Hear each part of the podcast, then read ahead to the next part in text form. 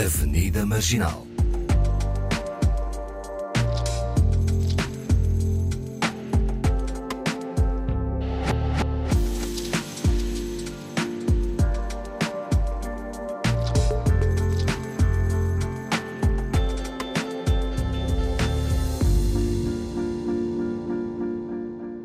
Bem-vindos à Avenida Marginal com Awani Dalva, Paulo Pascoal e Fernando Almeida.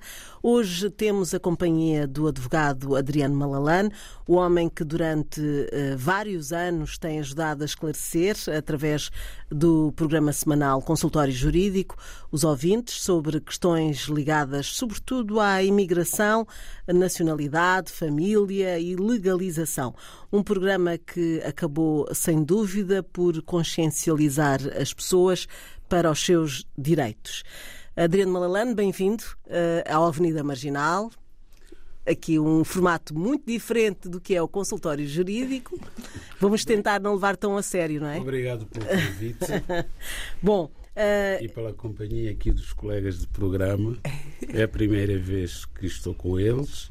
E hoje, a quinta-feira, ao final do dia, quando vou a conduzir. Agora mudamos para quarta. Para quarta, para quarta exato.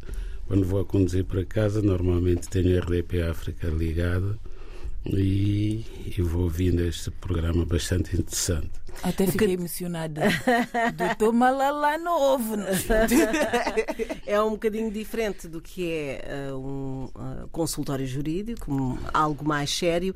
Aqui uh, vamos tentar mostrar um outro lado também do direito e também do percurso uh, do nosso advogado. Eu sei que o Adriano Malalane nasceu em Moçambique, uh, viveu na África do Sul, ainda sobre, sob o regime do apartheid, e acaba por vir para Portugal uh, em circunstâncias um pouco especiais.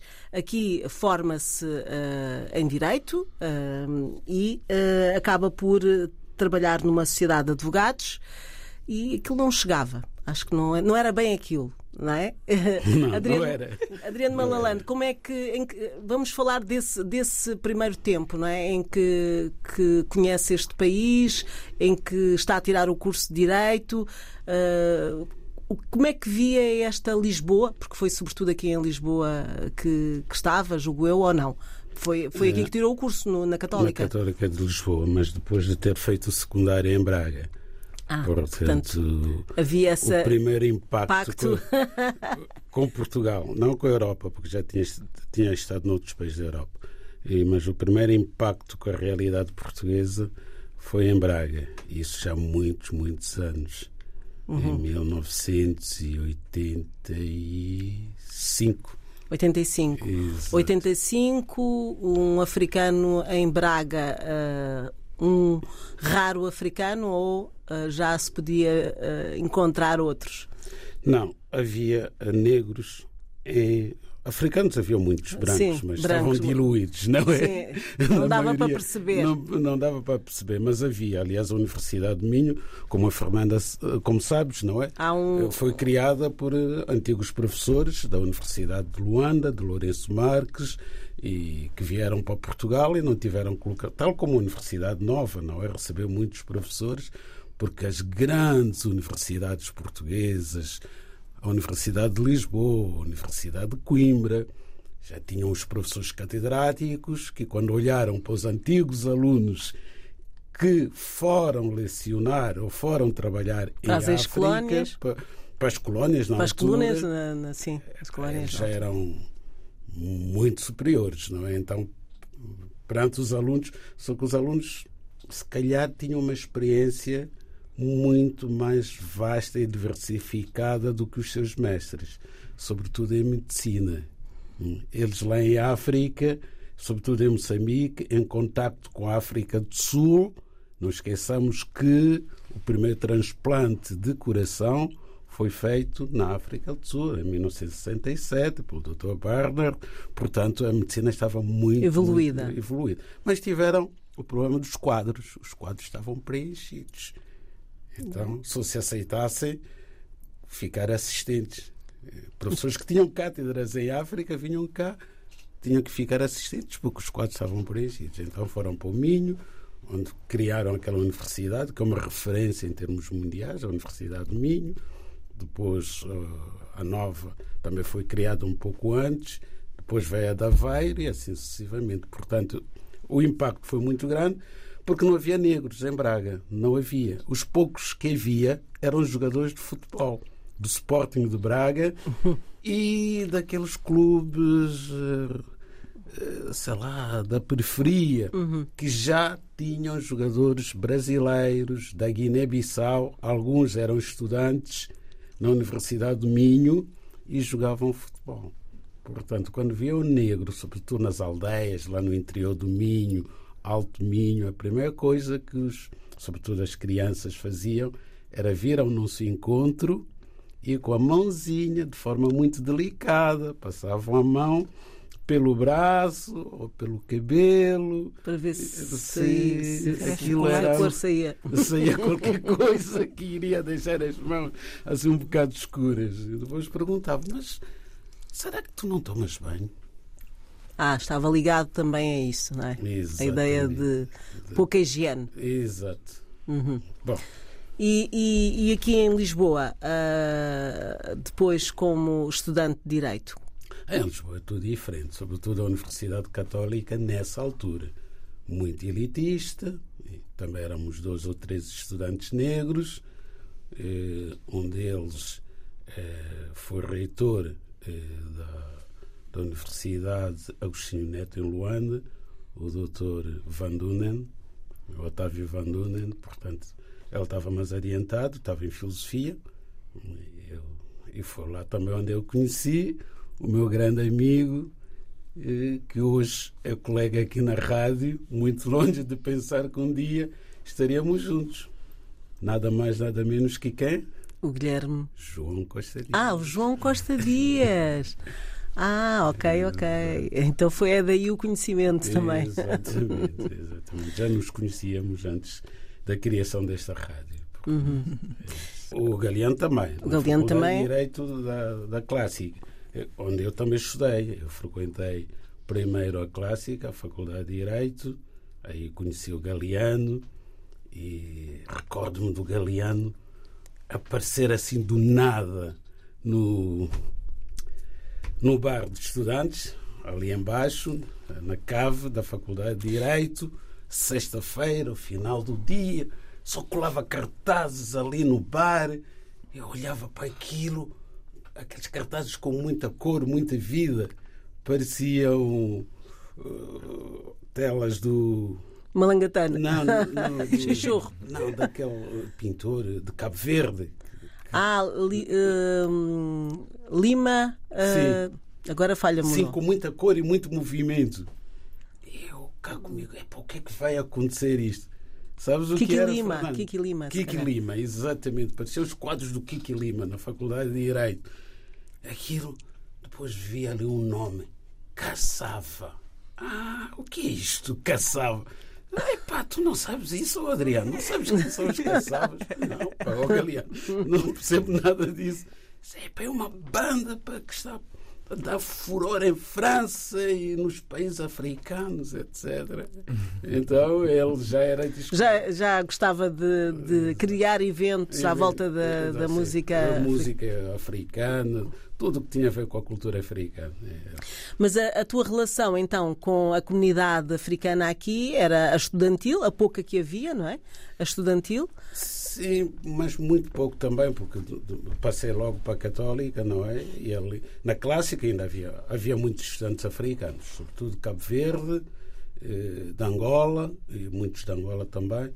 Mas quando passei para a católica, éramos três era o Galeano, era o Vitorino, Ossi e era eu.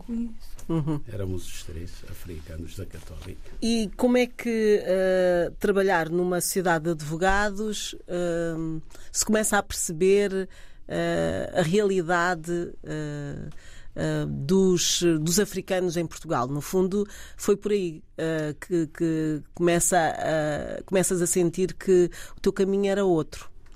Pois, não é que fosse outro, mas uh, queria ir é... Queria ter uma liberdade, uma, sim, uma, li... sim, uma liberdade de decisão de quem é que eu quero, com quem, quem são os meus clientes, não é? Exatamente. A quem é, é um devo dar assistência é exatamente, jurídico. dos meus serviços em primeiro lugar. Na sociedade de advogados, sociedades era uma sociedade elitista do antigo bastonário, diretor da RTP, portanto só entravam pessoas com muitas posses, não é?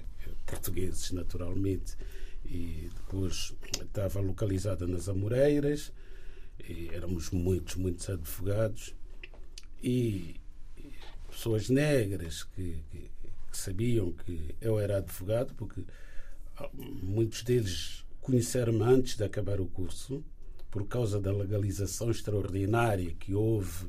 Eu ainda era estudante e fui dar apoio e agora chamam-se imigrantes. Na altura eram trabalhadores vindos da Guiné, de Cabo Verde, uhum. que queriam regularizar a sua situação. Então, em termos de ajudar essas pessoas a, a tratar do processo, muitos deles nem sabiam ler nem escrever e vinham das ex-colónias. Então, preencher os formulários era isso que eu fazia. E depois, quando souberam que eu já era advogado, procuraram-me só que na sociedade onde eu estava a trabalhar não podiam entrar, naturalmente. Isso não era, não era, não eram questões que pudessem ser tratados naquela sociedade de advogados. Mesmo que tivessem uh, posses, uh, eram várias as razões. Eram várias, não, não era por aí. Ver, não estou a ver um trabalhador das Sim, obras a ter, a ter, a essa... ter posses para entrar numa sociedade hum. de advogados onde eh, até um telefonema feito para o cliente era faturado. Okay. Era faturado. Aliás, tínhamos um programa vindo dos Estados Unidos nessa sociedade de advogados, já nessa altura, e agora quase todas as sociedades têm isso, em que bastava sentarmos no, na nossa secretária e começarmos a trabalhar no processo de um cliente, automaticamente o programa ligava, contabilizava tudo, desde o papel que gastávamos e os telefonemas que fazíamos, as horas que gastávamos a trabalhar para o cliente, estava tudo, tudo faturado. Portanto, não havia não havia hipótese sequer de um advogado sentar-se na sua secretária e entrar no seu computador, selecionar o código. Hum. Portanto, não, não podia estar ali a fazer uma coisa por fora. controle, um controle. Havia um controle apertado. Apertado mesmo. Não, não era uhum. permitido de tudo. Aliás, estava tudo informatizado no sentido de tudo o que nós fizéssemos saía no papel timbrado da sociedade. Não era possível imprimir uma folha A4 com uma recomendação para uma pessoa que nos pediu uma informação, um esclarecimento, um parecer. Era impossível.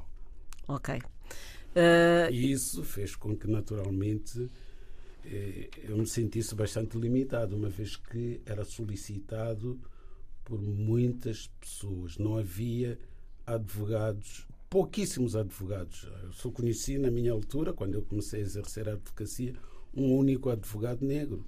Era o Dr. Paulo Chipilica. Depois foi para Angola, foi para a política e pronto, as pessoas vinham bater a minha porta.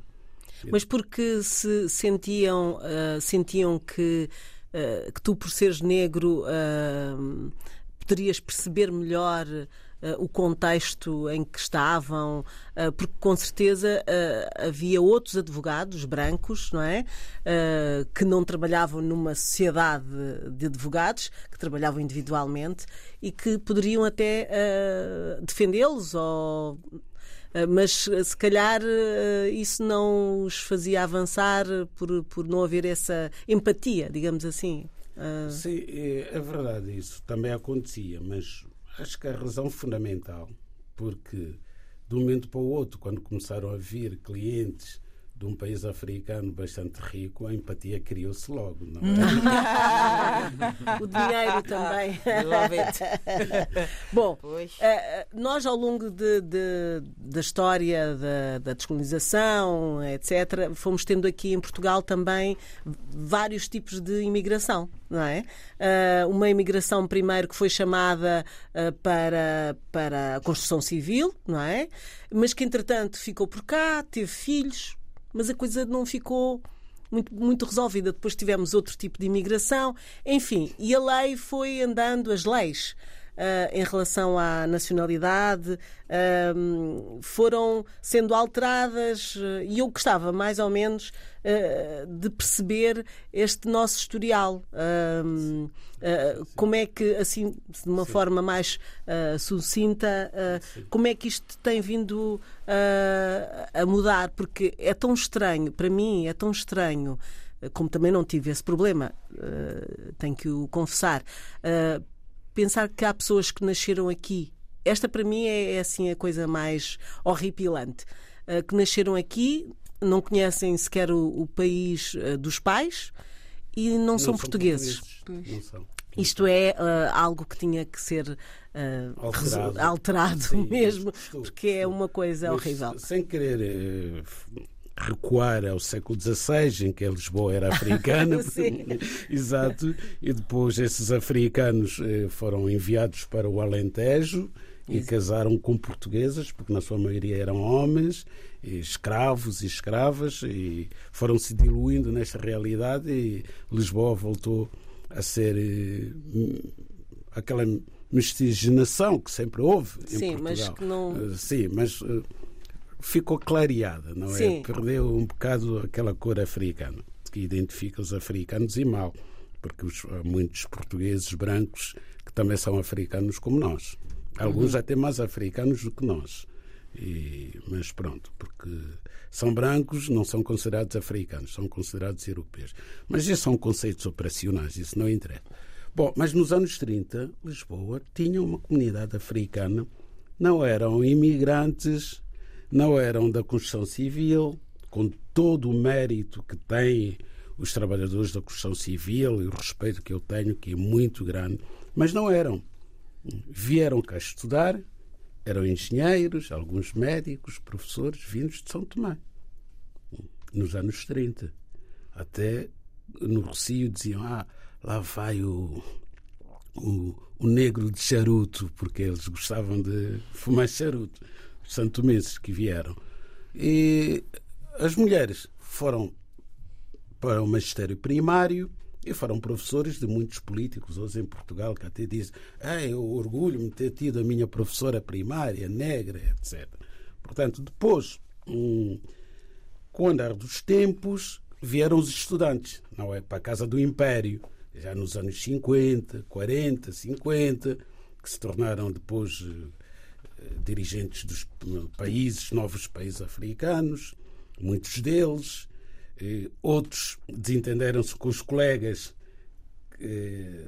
devido a opções político-ideológicas e regressaram para Portugal já após a independência, um bocado antes da independência, numa altura em que vieram muitos operários de Cabo Verde, porque havia muita imigração portuguesa para a França havia muita falta de mão de obra.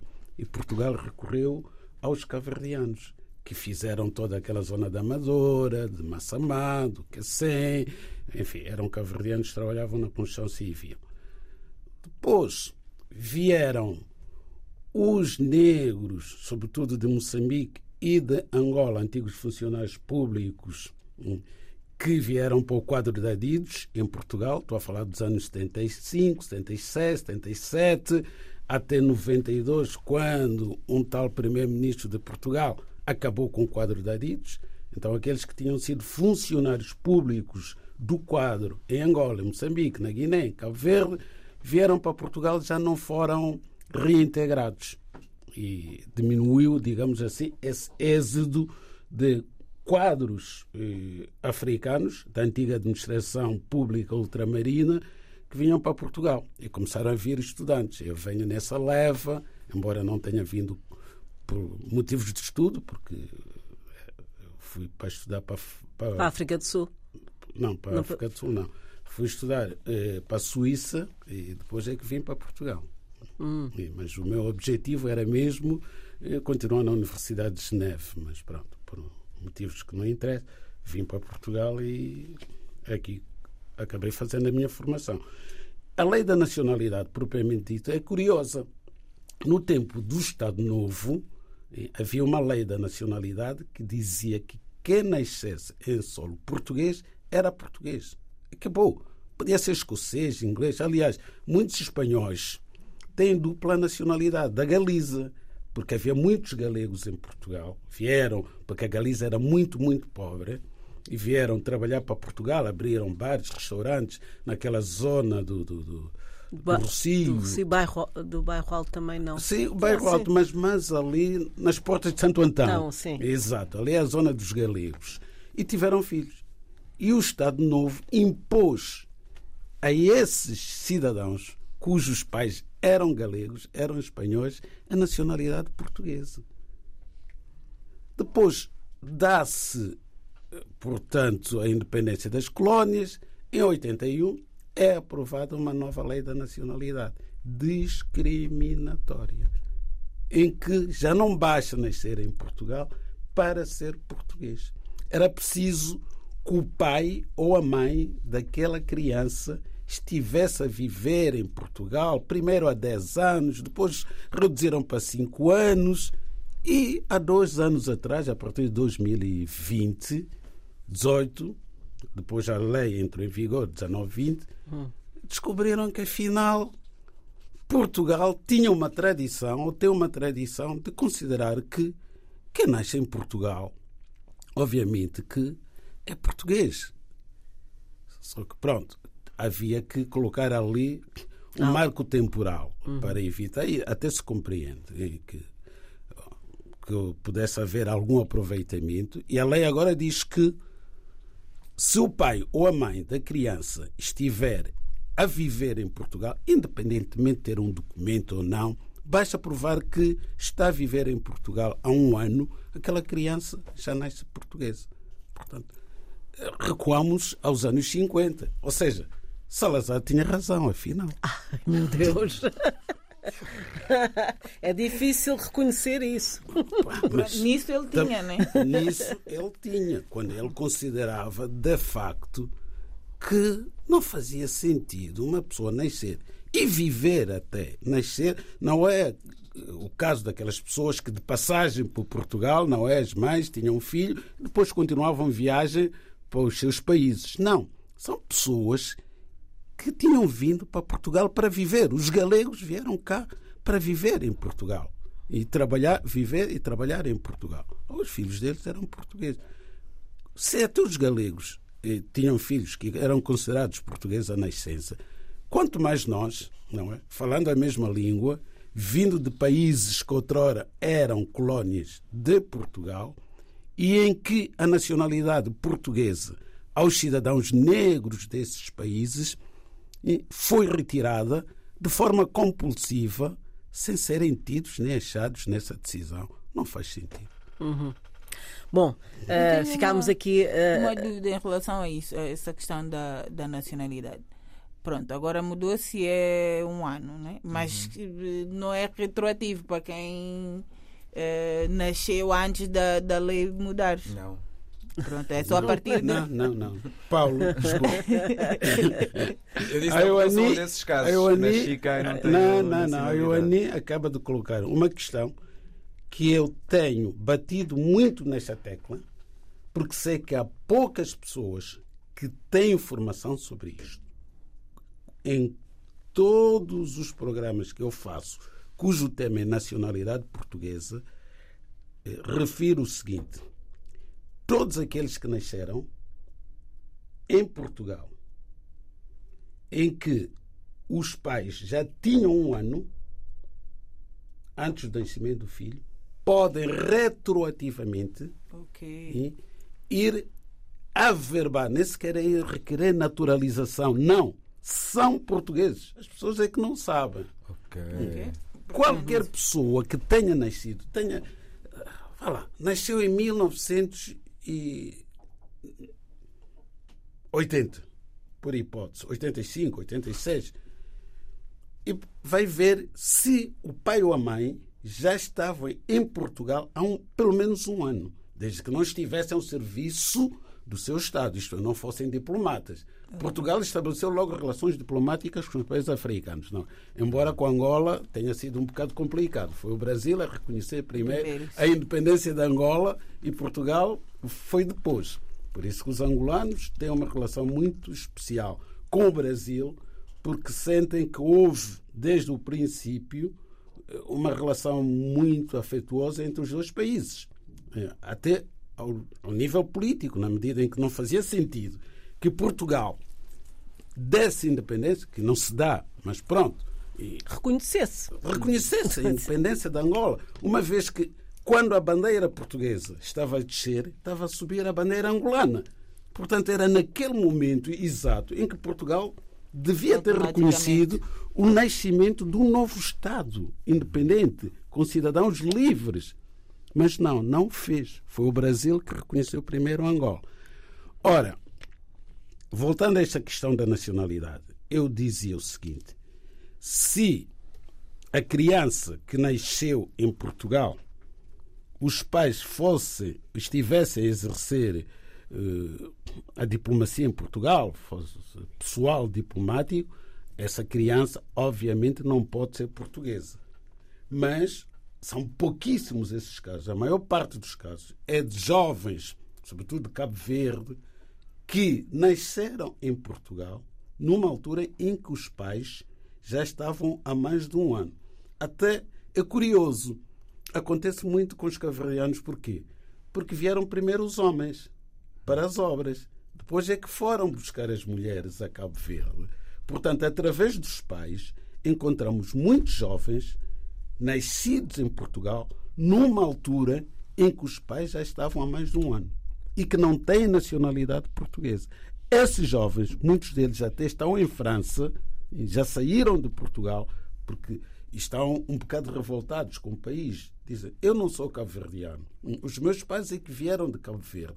Eu nasci em Portugal. E não me reconheço a nacionalidade. Não houve casos piores. Foram aqueles em que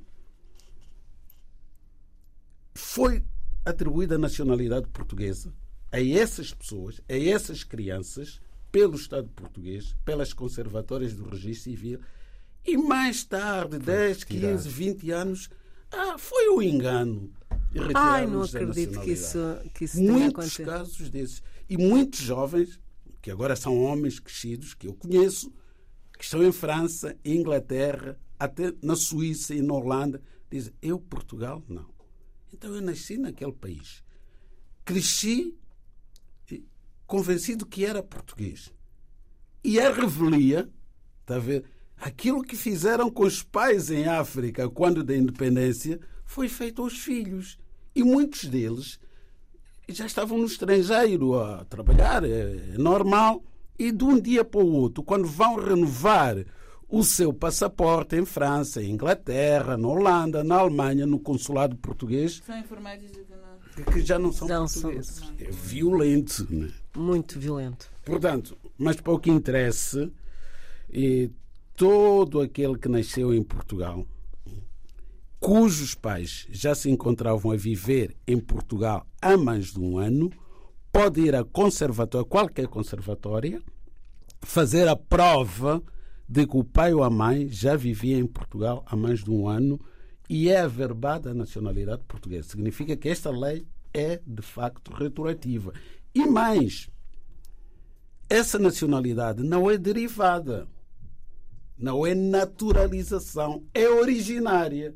De forma que os filhos dessa pessoa, caso não sejam portugueses, ficam portugueses. E, os netos também ficam portugueses porque a nacionalidade originária e não há limitação da idade, no sentido de que ah, só até os 18 anos. Não. O pai fica português, e já estou a falar de pessoas que, nesta altura, homens têm 20, 30, 40 anos, e os filhos são, têm mais de 18 anos, mas ainda assim quando o pai fica português, se os filhos quiserem, também ficam portugueses. Ah, bom, isso é uma boa notícia. Então vamos lá Quanto só aqui. é que isso leva? e a conversa com o advogado Adriano Malalana não se fica por aqui. Na próxima quarta-feira estaremos de novo juntos com mais algumas questões e esclarecimentos sobre os direitos e os deveres. E como sempre, com a Ani Dalva e o Paulo Pascoal. Boa tarde. Avenida Marginal